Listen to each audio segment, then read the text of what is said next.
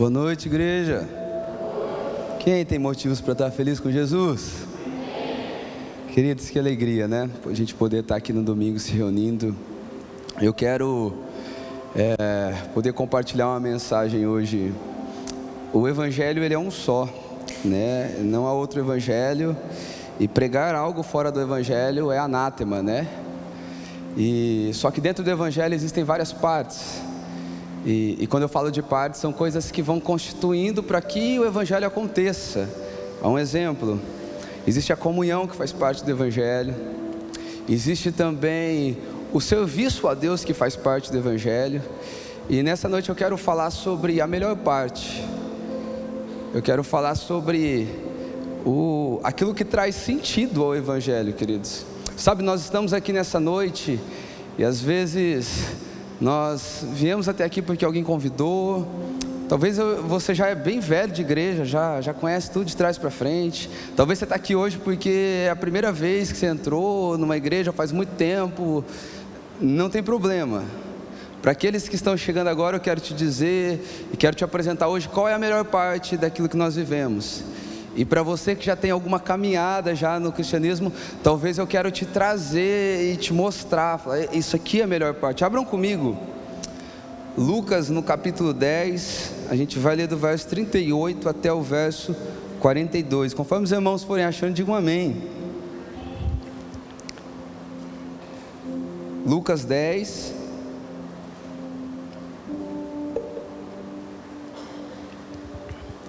Tem crente aí, gente? Deixa eu sozinho não. Lucas 10, a partir do verso 38, diz assim: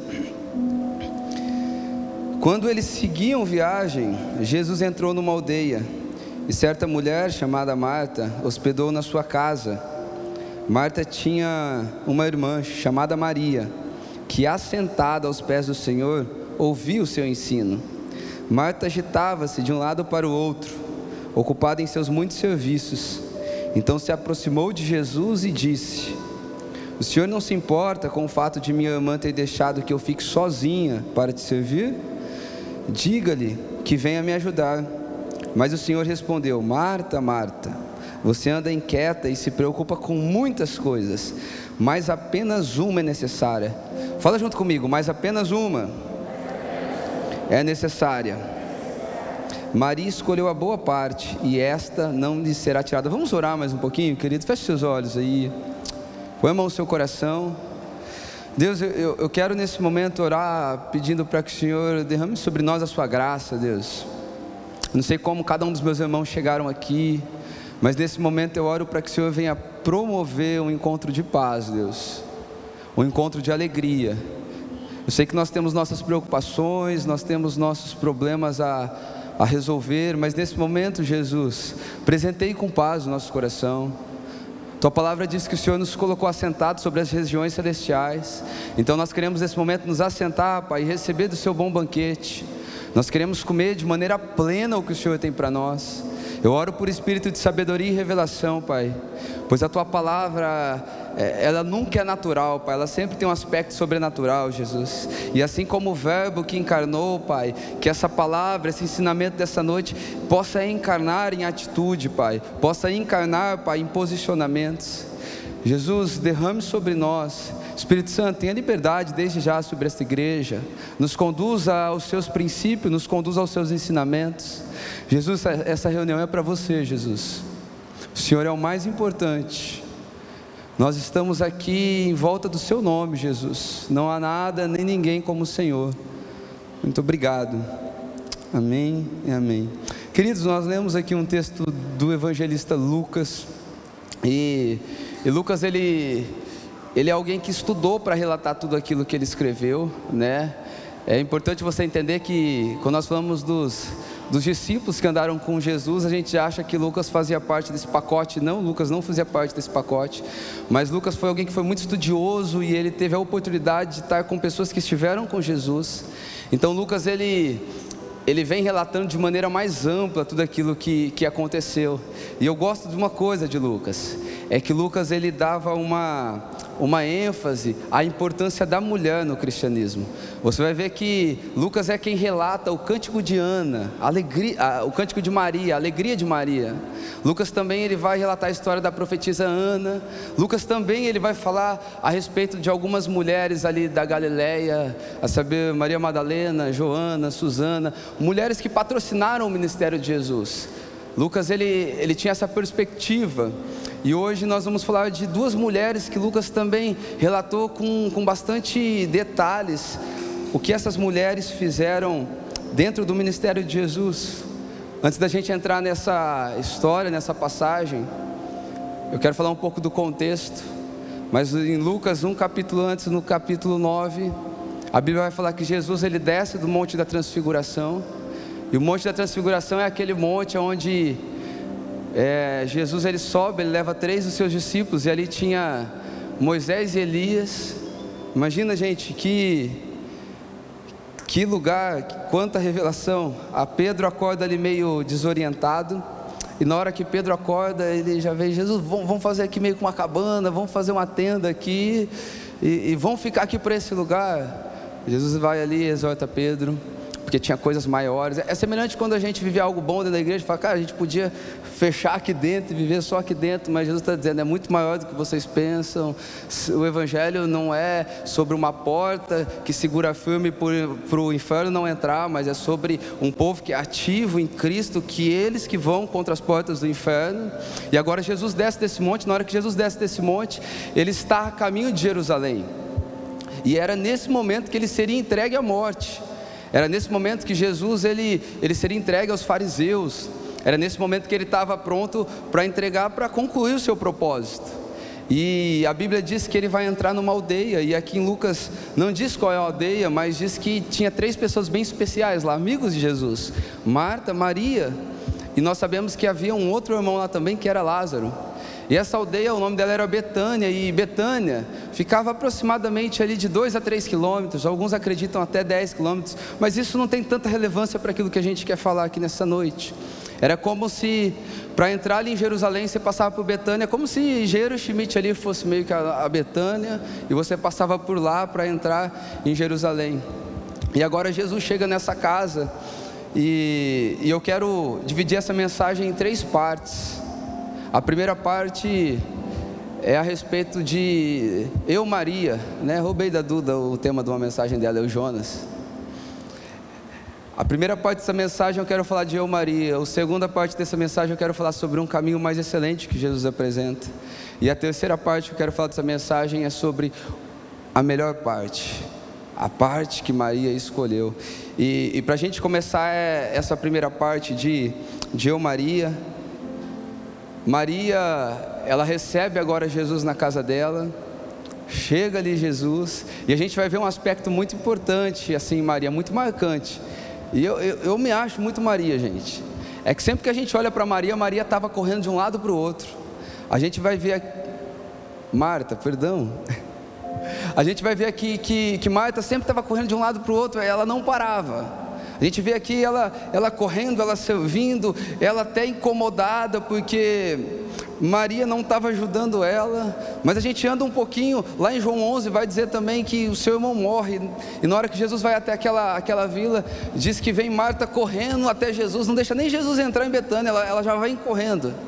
E fala: Mestre, se eu estivesse aqui, meu irmão não tinha morrido. Aí anda mais um pouquinho, João 12, a gente vai ver também que agora se assenta o que era falecido e Jesus ressuscitou, junto com Maria ali à mesa. E o que, que Marta estava fazendo? Marta estava novamente trabalhando. Marta era alguém que sempre estava focado no trabalho. E, e eu quero começar dizendo, gente, que o trabalho, ele não é o problema. Imagina se não tivesse trabalho, né? Alguém que desse manutenção nesse ar, alguém que cuidasse desse som Imagina se não tivesse alguém que limpasse esse ambiente. O trabalho é importante, mas o que eu quero destacar de Marta, e a primeira coisa que Jesus vai dizer para Marta, é que ela andava distraída em seus muitos serviços.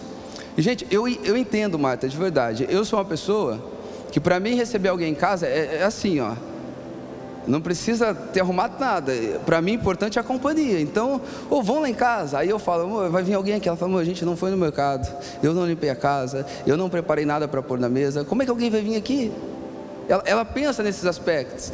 E você imagina, nesse momento, Marta, ela estava recebendo Jesus, mais 12 camaradas que andavam com Jesus. 13 homens chegando na, na casa dela. E, e, aqui, gente, nós, hoje nós andamos de carro. Se não tem carro, a gente vai andar de ônibus, vai pegar um Uber. Mas naquele tempo, aquele povo andava era de a pé. Imagina a fome que esses homens estavam. Então dá para a gente entender que a correria ali de Marta, é, ela era totalmente compreensível. E, e, e nós não, e eu não quero nessa noite de, de maneira alguma falar que o trabalho não é necessário. Ele é necessário. Agora, qual é o problema? E aqui talvez está o primeiro princípio para você dessa noite. É que o trabalho é necessário, mas todas as vezes que o servir ou o trabalho te priva de ter relacionamento com Deus, ele está fora da prioridade de Deus para a sua vida. E Marta ali, ela estava recebendo nada mais, nada menos do que Jesus na casa dela. E nós precisamos aprender que fazer para Deus não substitui relacionar-se com Deus. Nós vamos andando nossa caminhada, a gente chega na igreja, quem aqui é, é, cristão há menos de dois anos? Gente, tem alguém aqui que é menos de dois anos? Alguém aqui que é menos de cinco anos? Então a gente está falando com, gente que entende o que eu estou dizendo. Mas a gente chega na caminhada com Deus e a gente se depara com algo que nos marca. Na verdade, sempre algo de Deus nos marca. E a grande testificação de que algo em Deus nos marca é que quando nós estamos distantes, bate uma tristeza no nosso coração. Quando nós estamos, quem é que já viveu isso? Um tempo distante de Deus e começa a bater um tipo de tristeza. Nós somos marcados por Deus. Por mais que alguém nos convidou, é Deus quem marca o nosso coração e nos atrai para voltar para Ele. Então nós viemos, nós temos um primeiro contato, eu não sei se é no encontro de homens, no encontro de mulheres, se é numa conferência, se é no encontro com Deus, mas o fato é que nós tivemos um encontro com Deus e isso marcou a nossa vida. Só que o tempo vai passando, a gente vai substituindo aquilo que marcou. Então eu começo a trabalhar em alguns dos ministérios da igreja. Então minha semana toda é a correria para trabalhar naquele ministério da igreja. Ou então eu, eu, me torno muito amigo de alguém de dentro da igreja e de repente eu olho para dentro de mim e eu vejo que o que está me movendo é as minhas amizades, é o ciclo de amizade que eu fiz dentro da igreja. Gente, tudo isso é válido, tudo isso faz parte não tem problema, mas a verdade é que com o tempo nós temos uma tendência a afirmar aquilo que nós vivemos num lugar que não é Cristo, num lugar que não é Deus, e nessa noite meu principal objetivo é poder te trazer para esse lugar. Gente, essa reunião tem um motivo, ela é Jesus. O Evangelho só tem significado porque tem Jesus. Não adianta nossas muitas correrias sem Ele. E Marta, ela estava aqui, corre para cá, corre para lá, faz aquele monte de coisa, a, a tal ponto que ela olha para Jesus e fala assim: Jesus, fala para minha irmã que ela precisa me ajudar. Sabe por quê? Porque na vida de Marta o trabalho se tornou um fim em si mesmo, gente. Era simplesmente trabalho por trabalho. E quando o trabalho se torna um fim em si mesmo, isso explica o cansaço que rodeia a nossa alma. Sabe de uma coisa? E quero tomar a liberdade de dizer isso. Nossa cidade é uma cidade de gente, de crente cansado, frustrado. Nossa cidade é uma cidade de. É, eu tinha até uma crise há um tempo atrás. Meu Deus, nós estamos aqui já vai três anos de igreja, a gente não batizou ninguém. Ou melhor, tivemos um batismo, acho que com cinco, seis pessoas. O que está acontecendo? Eu quero batizar gente. E essa crise passou, e sabe por que ela passou? Foi, foi bem firme isso no meu coração. Vocês são uma casa que está abrigando pessoas que estão vivendo a sua segunda milha. Vocês são uma casa que, estão, que, que está abrigando pessoas que estão cansadas e frustradas. Essa é a posição de vocês, pelo menos para hoje, essa é a posição de vocês. Sabe por que, que isso acontece, gente? Porque em algum momento você vai lembrar a Bíblia dizendo, vocês estão comigo? Vocês vão lembrar a Bíblia dizendo que José e Maria, eles foram ali para Jerusalém que estava tendo uma festa. E diz que na hora que eles estavam retornando, aconteceu algo. A Bíblia vai dizer que Depois de alguns dias de viagem, eles percebem que eles perderam alguém. Eles perderam Jesus. E é assim mesmo. É no meio da caminhada. Sabe, a festa que eles iam? Era a festa religiosa. Era para cumprir o que a lei dizia que eles deviam cumprir. Eles tinham até fama de quem tinha um parentesco com Jesus. Mas no meio da festa, no meio da agitação, eles descobriram que já fazia algum tempo que eles tinham perdido Jesus. Eles descobriram que fazia algum tempo que eles tinham perdido o brilho por quem Jesus era. E prova disso é você olhar para dentro de você e pensar assim: ou melhor, se perguntar: será que você teve que fazer muito esforço para estar aqui nessa noite? Será que você teve que procurar alguns motivos? Gente, deixa eu falar uma coisa para você. O Evangelho não é não pode, não pode, não pode. E eu tenho falado disso. O Evangelho é conhecer uma faceta tão irresistível de Jesus, a tal ponto que a gente olha para as outras coisas, elas vão ficando tão pequenas. Quero dizer que há um motivo, e esse motivo, ele é a melhor parte. Porque evangelho sem Jesus é uma religião chata demais. Sabe, não existe nada mais chato que um religioso dentro da igreja, gente. Alguém que acha que já sabe tudo. Eu, eu já ouvi essa pregação, eu já sei o que, que é isso. Pastor, eu já vivi o que vocês estão vivendo aí, ó. Esse negócio aí de queimar por Jesus é coisa coisa para jovem, com todo respeito, mas vai para outro lugar. Nós não nos movemos por aquilo que nós sabemos. Um dia eu falei, Jesus, por que, que o Senhor muda tanto o teu jeito de fazer as coisas? Fogo, é porque eu não quero que vocês baseiem o relacionamento de vocês naquilo que vocês já sabem, mas na voz que vem do alto, é fresca, é disponível. E é essa voz que vai aquecendo nosso coração. Sabe de uma coisa? Jesus é o lugar de descanso único. Não é 10 horas de sono dormidas à noite, que é bom. Não é uma viagem de um mês para fora, que é bom, precisamos, mas o descanso daqueles que estão envolvidos com Cristo é Jesus, é aquele que na nova aliança é o nosso sábado. Sabe aonde está o nosso descanso? Está no lugar de relacionamentos com Deus. Sabe por que a gente fica cansado? É porque a gente está fazendo para Deus sem Deus. E todo serviço para Deus sem Deus é um desserviço para o reino de Deus. Nós precisamos de Deus, sabe? Todo trabalho para Deus, ele precisa ser um exteriorizar daquilo que eu experimento de Deus no meu lugar de relacionamento. Não adianta a gente ir tentando. E sabe, essa era a sina aqui de Maria, de Marta. Essa era a sina de Marta. É, ela ficava tentando. Ela, ela, de alguma forma, na cabeça dela, ela acreditou que aquilo que acontecia aqui fora era tão importante quanto aquilo que acontecia aqui dentro. Sabe o que aconteceu? Marta não teve a ciência de quem estava na casa dela. E sabe por que isso acontece, gente? É semelhante quando Maria Jesus está lá ensinando e de repente chegam em Jesus e falam assim: Jesus, a sua mãe está te chamando. Aí Jesus pergunta: Mas quem é minha mãe? Quem são meus irmãos? São todos aqueles que ouvem e obedecem minha palavra.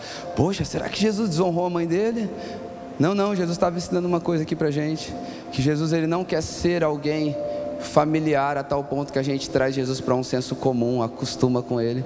Jesus ele quer ser íntimo, aquele que faz Jesus virar apenas esse senso familiar ele vai perdendo a reverência, e eu não estou dizendo a reverência daquele Senhor Deus Todo-Poderoso, eu estou dizendo a reverência de entender que o ambiente onde Deus está, as coisas mudam.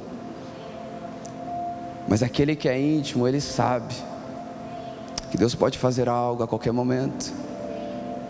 Queridos, quando Maria, Marta, ela chega em, em Jesus e, e ela pergunta assim para Jesus: Jesus, o senhor não liga que minha irmã está sozinha aí?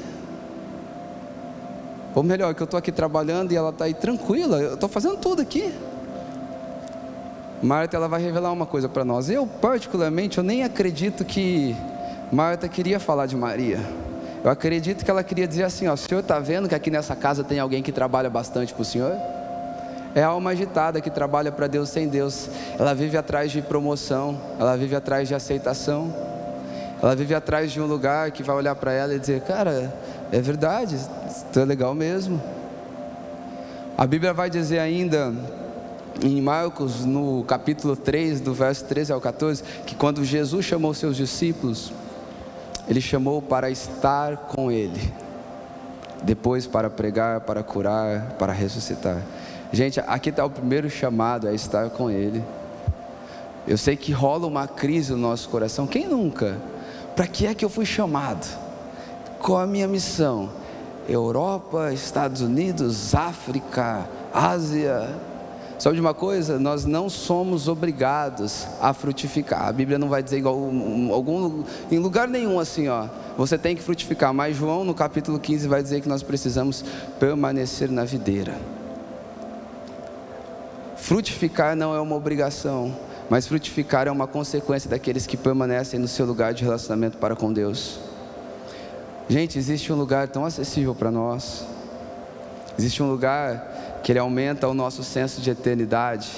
E quando esse senso de eternidade ele é ampliado, o Senhor nos resgata das limitações humanas. Vocês estão entendendo o que eu estou falando? Não, dá uma glória a Deus para ele. Deus merece glória. Estou falando sobre um, um, caminho que nos resgata de tudo isso aqui, ó, que vive afligindo a gente. E quando Marta vem se queixar de Maria, eu lembro de uma parábola, e essa parábola está lá em em Lucas no capítulo 15, ali do verso 28 ao 32, que conta do, do filho pródigo. Talvez é a parábola mais conhecida que tem. Mas a Bíblia vai dizer que um filho ele pega a herança ali do pai, ele sai, ele gasta tudo que tinha, até que ele chega no, no lugar mais desprezível. Ele estava ali, ó, comendo junto com os porcos. E ele pensa no coração dele: eu preciso voltar para a casa do meu pai. E agora ele volta. E na hora que ele volta, aqui está a característica do pai que eu amo, né? Porque, gente, Deus não tem rancor, sabia? Deus está sempre nos esperando, e eu acho isso maravilhoso. Agora diz que o pai está lá esperando, e na hora que o filho chega, ele fala: Hoje vai ter o melhor churrasco. Ó, oh, pega roupa nova, pega anel novo. Ó, oh, pega uma sandália aí que meu filho, a caminhada machucou bastante ele, vamos vestir os pés dele. Vamos pôr uma roupinha nova nele.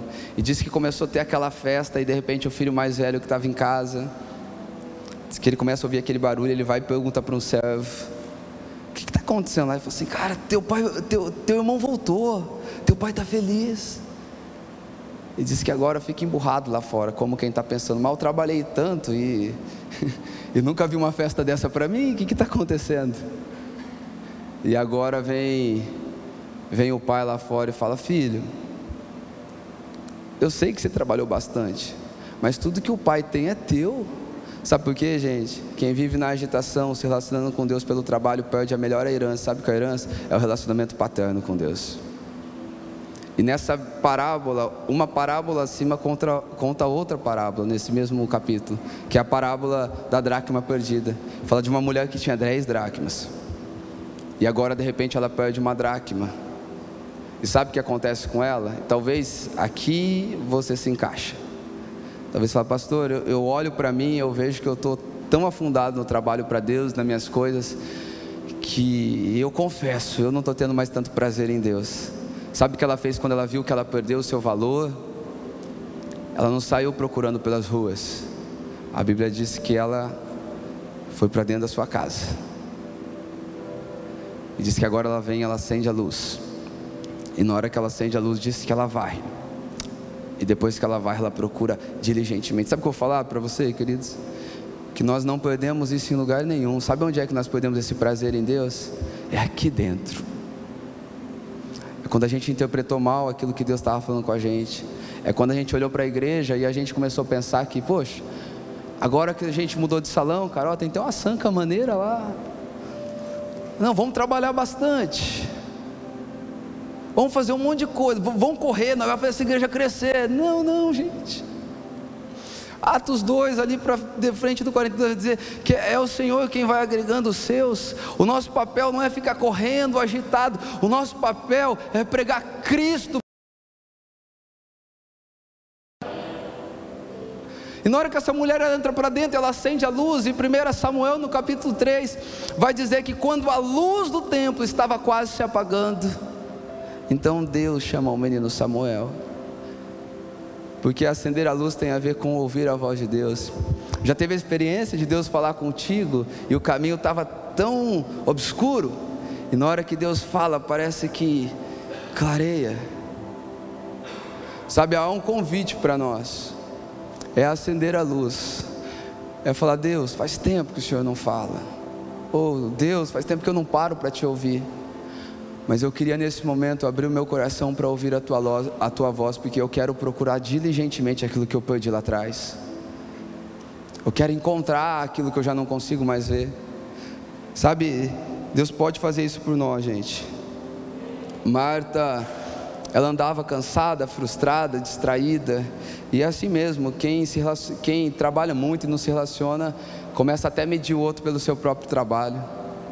Não, se o, se o Danilo não faz tudo que nem eu faço aqui para a igreja, é possível que Deus vai amar ele do mesmo jeito. Não, gente, o reino tem uma dinâmica muito bacana. O reino tem uma dinâmica muito diferente. E o problema de Marta é, é que ela estava distraída. O problema de Marta é que ela, de alguma maneira, ela acreditou que o que era externo era tão importante quanto aquilo que era interno. E eu quero entrar para o segundo ponto aqui, né, sobre o caminho mais excelente da seguinte maneira, com uma pergunta. Então, qual é, qual é o caminho para a gente sair desse marasmo religioso que não muda a vida de ninguém? E Jesus agora ele começa a apresentar para Marta qual que é esse caminho. Ele diz lá embaixo assim: Marta, Marta, você anda inquieta e se preocupa com muitas coisas. E gente, desse mundo pós-moderno aqui que a gente vive, você percebe que a gente não para. A gente não para. Todo momento tem alguma coisa para fazer. A minha pergunta é: será que não existe para nós uma, uma vida um tanto que mais modesta e mais simples? Pastor, está falando de miséria? Não, eu não estou falando de miséria. Lá na Nova Jerusalém diz que aquilo que é mais precioso aqui para nós, que é o ouro, vai ser chão. Deus não é miserável. Mas eu estou falando de uma vida que a gente não vai ficar tão desinquieto com coisas que não são tão importantes ou não deveriam ser. Vocês acham que quem é mais feliz? Quem mais tem ou quem sabe mais desfrutar daquilo que tem? Então a, a questão não é a quantidade, mas sabe, é não se preocupar tanto, é não pôr o coração tanto em coisas que daqui a pouco já não vão mais existir. Estudiosos dizem que há 300 anos atrás, 300 anos atrás, apenas 3% daquilo que a gente considera de extrema importância hoje não existia. É que nós vamos agregando é que nós vamos trazendo. Sabe qual é o problema disso, gente? É que na hora que nós vamos olhando para a nossa semana, a gente não conseguiu dedicar uma hora aos pés de Jesus. Jesus está dizendo, Marta, você está muito inquieta, minha filha. Sabe que Provérbios 15, 17 vai dizer? Melhor é um prato de legumes onde há amor e paz, do que um bom inteiro acompanhado de ódio. Gente, nós valorizamos demais aquilo que é aparente. Hoje o Instagram ensina a gente a fazer isso e, tudo conspira para isso. Mas sabe de uma coisa?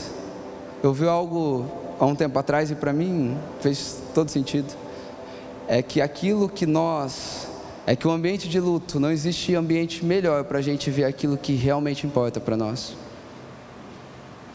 É por isso que nós precisamos, nós temos tempo, gente a colocar na frente aquilo que realmente importa. Jesus estava dizendo, Marta, você está preocupada com muitas coisas, Marta.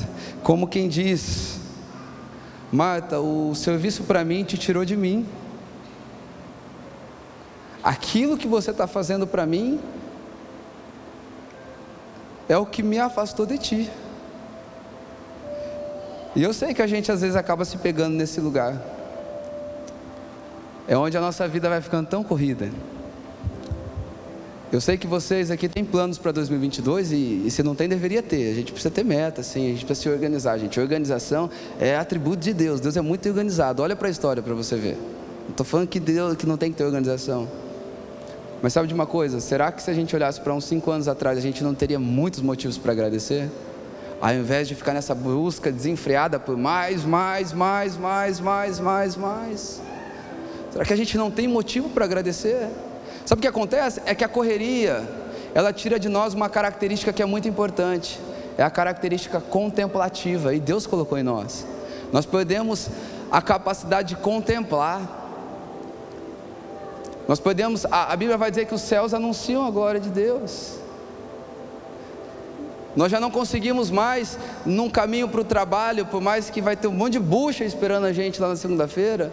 A gente perdeu a, a, a capacidade de trabalhar olhando para os pássaros, olhando para as flores. Gente, isso traz beleza para a vida. A vida não é. O capitalismo tomou conta da gente, mas a vida não é só ganhar, ganhar, ganhar, ganhar. A gente precisa de qualidade. Será que alguém pode dizer um amém? Nós precisamos de qualidade de vida. Nós, nós precisamos restaurar em nós, sabe, a capacidade de contemplar e a alegria de agradecer. Quantas coisas boas Deus fez para nós até hoje. Eu, Hugo, se eu olhar para a minha vida, já dá vontade de chorar, não precisava de mais nada. E digo isso sabendo o que eu estou dizendo, porque foram tantas coisas boas que Deus fez, foram tantos momentos difíceis que eu não acreditava que eu ia passar por eles. Estou aqui, gente, você está aqui na minha frente. Ele está dizendo, Marta, você está correndo por tanta coisa, Marta, mas tem coisas que são importantes. São coisas que são importantes e você já não está conseguindo mais ver, Marta. Meu amigo, avalie a tua semana. Jesus fisicamente não está aqui, mas há uma promessa que Ele, aonde estiverem dois ou mais ali, Ele estaria. Deus sempre está comigo e contigo. Você vai ver que Pedro, na hora que ele está ali, hum, Mateus capítulo 14, Pedro, na hora que ele está andando sobre as águas, na hora que ele vai afundar, a Bíblia diz que Jesus estendeu seus braços, então ele sempre está perto o suficiente para estender o braço quando a gente está afundando, isso é fato. Mas, olha para você agora, como Jesus não está aqui fisicamente, não dá para a gente prostrar como Maria aos pés dele, então como é que nós nos prostramos aos pés de Jesus? É da seguinte maneira, gente. É quando nós abrimos a nossa Bíblia. É quando nós ajoelhamos, nós nos ajoelhamos para orar. É quando nós estamos no meio da nossa correria e a gente procura um lugar ali solitário. E, e agora nesse, nesse lugar solitário a gente fala, Jesus, fala comigo. Sabe uma coisa, gente? É, é, esse é um dos maus da nossa geração. A gente apoiou demais na intelectualidade a gente apoiou demais. Sabe qual que é a boa parte, a boa parte de Maria? Eu, eu já vi senhorinhas falando de Deus que não sabia nem ler direito. Aquilo que elas sabiam, elas praticamente ouviram. Mas havia tanta presença de Deus. Eu já vi gente letrada, inteligente. Onde falava tinha termo diferente. Mas era chato. Conseguia meia hora ficar ouvindo essa pessoa. Sabe, nós precisamos, gente, nos atentarmos, focarmos, direcionarmos para Deus. Só assim nós vamos poder olhar para quem está lá fora e dizer: Ó, oh, vamos lá fazer uma visita que tua vida pode mudar. Não pela palavra do pastor, muito menos porque você vai ganhar amigos, mas é porque lá tem uma prioridade. E essa prioridade, ela pode mudar a sua vida. Essa prioridade é Jesus. É Jesus. E eu quero entrar na terceira parte dessa mensagem, que é, é a boa parte de Maria. E eu queria que desde esse momento você fosse, sabe, fixasse o olhar para dentro de você mesmo. Olhasse para dentro de você com tudo aquilo que você vai ouvir a partir de agora. Gente, Maria, ela era uma, era, ela era alguém que conseguia identificar muito bem onde ela estava. Você vai ver que nesse episódio ela está aos pés de Jesus. A Bíblia vai dizer que em João 12, ela está ali, Lázaro, Jesus sentado na mesa, Marta está servindo. Então Maria vem agora, quebra ali um perfume de nardo puro. A Bíblia vai dizer que era muito precioso. Então era uma mulher que sempre estava deleitada em Jesus. João 11 a Bíblia vai dizer que na hora que Marta ela sai correndo para falar para Jesus que o irmão morreu, diz que, Mar, diz que Maria ela conseguiu ficar ali ó, sentadinha, esperando que ela fosse chamada. E gente sabe a atitude de Maria de estar aos pés de Jesus, é a atitude de alguém que reconheceu quem estava ali naquele momento, a atitude de quem está dizendo: Jesus, a minha irmã está preocupada com o banquete que ela pode preparar para você, mas eu estou preocupada com o banquete que o Senhor pode estender para mim nesse dia. A minha irmã está preocupada em servir, em dar alguma coisa para ti, mas eu quero aprender. eu estou no mesmo ambiente que o Senhor e eu não consigo fazer mais nada. Já esteve numa roda, fazendo alguma coisa, e de repente, naquele ambiente que você considera mais inapropriado do mundo, você sente quase que um sopro de Deus dentro de você te chamando para o lugar de oração? O problema não era servir, gente. O problema é que naquele momento havia alguém que era extremamente disponível e onde ele está, vidas mudam. Aonde ele está, coisas acontecem. E aí tão interessante sobre, sobre Maria, é que ela fica ali aos pés de Jesus e, e a Bíblia vai dizer que ela quedava-se assentada. E o significado dessa palavra quedava-se era permanecia, demorava-se. Diz que ela ficou, ela deteve-se. E por fim diz, um outro significado é estacionou-se. É, é como quem está dizendo, ó, eu encontrei uma vaga aqui, eu não vou sair mais daqui não. Você está entendendo que eu estou falando para nós isso, esse deve ser o nosso lugar. Como quem está aos pés, dizendo, Deus, eu desejo, eu quero o Senhor. Talvez até hoje eu, eu perdi um pouco, mas eu quero recalcular a rota. Eu sei que tem muita coisa aqui que é necessária, mas tem uma que é importante, e eu quero o que é importante, eu quero o Senhor. Maria, gente, ela era alguém que, que não se satisfazia. Aqui Maria, ela está aos pés de Jesus. Mas João 12 vai dizer que ela não estava mais apenas aos pés de Jesus. É quem como está dizendo assim, Deus, o Senhor veio aqui, eu já me ajoelhei. Mas eu quero aumentar o meu nível de devoção. É como quem começa a olhar o que é que tem de mais importante na minha vida que eu posso trazer aos seus pés. Poxa, tem um, um nardo puro lá, é um perfume. É como quem pega aquilo de mais importante, dizendo: Jesus, eu quero te dar, eu quero te dar aquilo que é mais importante para mim. Eu quero trazer uma devoção até os seus pés. Lá eu ajoelhei, mas aqui eu não quero apenas ajoelhar. Eu quero chamar a tua atenção de uma maneira mais diferente. De uma maneira muito diferente. Querido, sabe qual que é a porção que nós temos de Deus? É a porção que Deus tem de nós. E naquele momento aquela mulher, ela estava dando tudo que ela tinha, ela estava se, se derramando aos pés de Jesus. É como quem está dizendo, ó oh, Marta, desculpa aí meu irmão, hoje você vai trabalhar sozinha, porque tem alguém aqui que para mim é muito irresistível. Tem alguém aqui que para mim é muito mais importante. E na hora que Lázaro morre, e aqui para mim não a morte de Lázaro, gente, a morte é péssima, o luto é péssimo. Mas na hora que Lázaro morre, Maria sai toda desinquieta, Marta sai toda desinquieta. Porque o que ela estava querendo dizer para Jesus? Jesus, eu te servi, não te servi? Tua comida foi quentinha, não foi? Por que, que o Senhor não chegou aqui na hora para me servir? Porque é assim que a gente vai fazendo. Ó oh, Deus, eu dizimei, por que, que eu estou passando um problema aqui financeiro? Ó oh, Deus, eu estou trabalhando a tua obra, por que, que a dificuldade assolou a minha casa? Ó oh, Deus, eu estou fazendo um monte de coisa aqui para o Senhor. Por que, que isso está acontecendo comigo? Essa crise entra, gente, quando a gente se acha muito merecedor daquilo que a gente faz para Jesus. Agora, sabe o que, que Maria estava fazendo? Mesmo no meio do luto, diz que Maria ficou lá sentadinha assim, ó. Aí vem Marta e fala: Jesus, ou melhor, Maria, Jesus está te chamando, sabe por quê? Porque quando nós estamos aos pés de Jesus, Ele nos dá fé suficiente para passar pelo luto, com paz, embora com tristeza, mas com paz. Quem está aos pés de Jesus entende assim, ó. Se ele não chegou até agora, eu acredito que ele chega, mas se ele não chegar até agora, ele vai acalmar o meu coração diante dessa dificuldade. Porque estar aos pés de Jesus vai aumentando nosso nível de fé tão grande, de maneira tão grande, gente.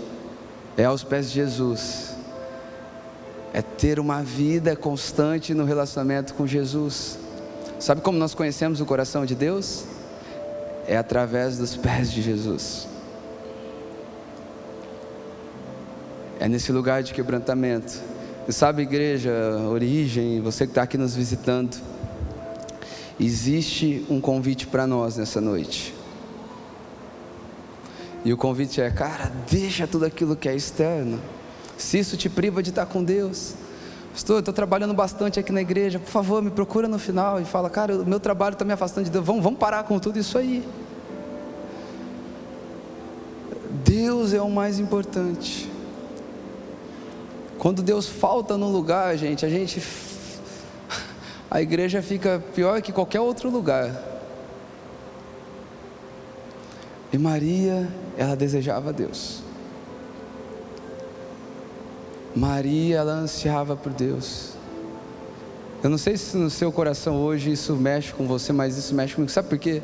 Deixa eu abrir meu coração. Quem está aqui há mais tempo sabe que eu não tenho problema em, em falar aquilo que, que eu não estou bom. Para mim é super tranquilo. Mas nesses dias eu ando muito Marta, gente. Eu preciso ser mais Maria. Esse final de semana então nem se fala. Sexta-feira saí para ministrar, sábado tinha um casamento. Domingo de manhã e noite. Sabe de uma coisa? Nem orei muito. Estou sentindo falta desse lugar. Janeiro então, esse mês de mudança foi difícil. Porque eu quero estar tá fazendo, eu acho que as minhas atividades. Eu, eu, ai, cara. Peço para que Deus nos resgate desse lugar, gente. A gente precisa voltar para esse lugar. Gente, jejum é coisa para o Novo Testamento ainda assim. Lembro que eu falei para o pastor Farley, falei, pastor, parece que faz tempo que Deus não fala comigo. Ele falou assim, pastor, você já tentou se retirar uma semana em alguma casa isolada e buscar Deus? já fiquei com vergonha, já queria parar a conversa com ele na hora. Claro que ele não fala. Eu acho que ele tem que. Eu acho que eu estou marcando um horário com Deus que nem marca horário com o médico. Ele tem que estar tá lá no horário que eu marquei. Gente, nós precisamos voltar para esse lugar. Diz que aquela mulher que perdeu a dracma dentro de casa, ela, ela buscou de maneira diligente E ele vai dizer: uma coisa só é necessária. E sabe o que é necessário? É que a gente vai propondo uma vida cheia de coisas. Mas o necessário é se assentar no banquete do Senhor, onde Ele derrama da sua graça, nosso coração é transformado. Vou repetir de novo: a coisa mais importante é Deus. Quando nós nos perdemos dessa visão de que Deus é o, é, é o que mais importa. Sabe o que é a igreja, gente? A igreja são corações preparando um lugar para que Deus venha. O restante é, é a gente querendo agradar Ele de uma maneira um pouco mais excelente. E sabe o que Ele vai dizer para. O que Ele vai dizer para Marta? Que essa melhor parte que Maria escolheu, essa não lhe seria tirada. Sabe por quê?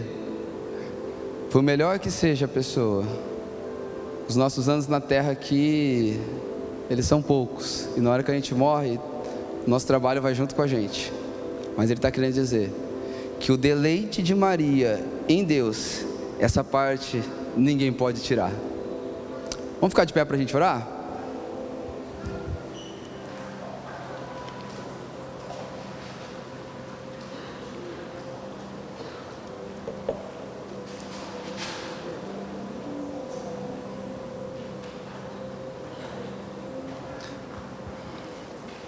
Feche seus olhos. Às vezes nós temos até uma boa desculpa, é falar, Deus, mas é tudo essa correria aqui é porque eu quero te servir bem, Deus. Eu quero servir as pessoas de uma maneira mais excelente. Mas sabe, gente, existe um controle de qualidade para aquilo que a gente dá para as pessoas e para Deus. E o controle de qualidade daquilo que nós damos para as pessoas e para Deus, ele está no tempo que nós temos com Deus. Às vezes a gente vai trabalhando tanto e a gente vê que a gente está tão apoiado na força do nosso braço e é por isso que as pessoas estão tão cansadas. E eu abro meu coração contigo aqui e quero que sempre seja assim. Eu vejo nesses dias, parece que a gente já não tem mais a mesma alegria. Com pouquinha coisa que a gente faz por Deus, nosso coração já está, parece que está fazendo muito. Mas sabe de uma coisa? É porque nós estamos precisando de Deus nos tocar, gente. Quando Deus nos toca, Ele nos capacita. Sabe de uma coisa? Deus nos dá até vigor físico. Deus nos dá o vigor emocional. Nós precisamos ser uma igreja que Deus está nos tocando, que a reunião do domingo não é para vir aqui para ouvir uma boa palavra do pastor, mas a reunião do domingo é para a gente vir aqui e ser confirmado naquilo que a gente já ouve de Deus durante a nossa semana. Feche seus olhos, vamos orar. Jesus, eu, eu quero orar nesse momento, Pai, por cada um dos meus irmãos. Quero te pedir para que o Senhor gere novamente um anseio, Pai, no coração dos meus irmãos. Eu não sei aonde cada um se perdeu, e não sei aqui, Pai, se tem alguém aqui que se perdeu em meio aos trabalhos, em meio a, a uma vida mais sofisticada, cheio de preocupações, mas eu oro nesse momento para que o Senhor dê coragem, Pai. Eu oro nesse momento para que o Senhor traga um ressignificar, para que nós possamos colocar Deus como lugar de prioridade. Nós não queremos pensar naquilo que nós vamos fazer para Deus, mas nós queremos estar no lugar de relacionamento com Deus, porque sabemos que nesse lugar as coisas acontecem. A gente não precisa pôr força, a gente não precisa suar tanto. Deus restaura dentro de nós o anseio pelo Senhor.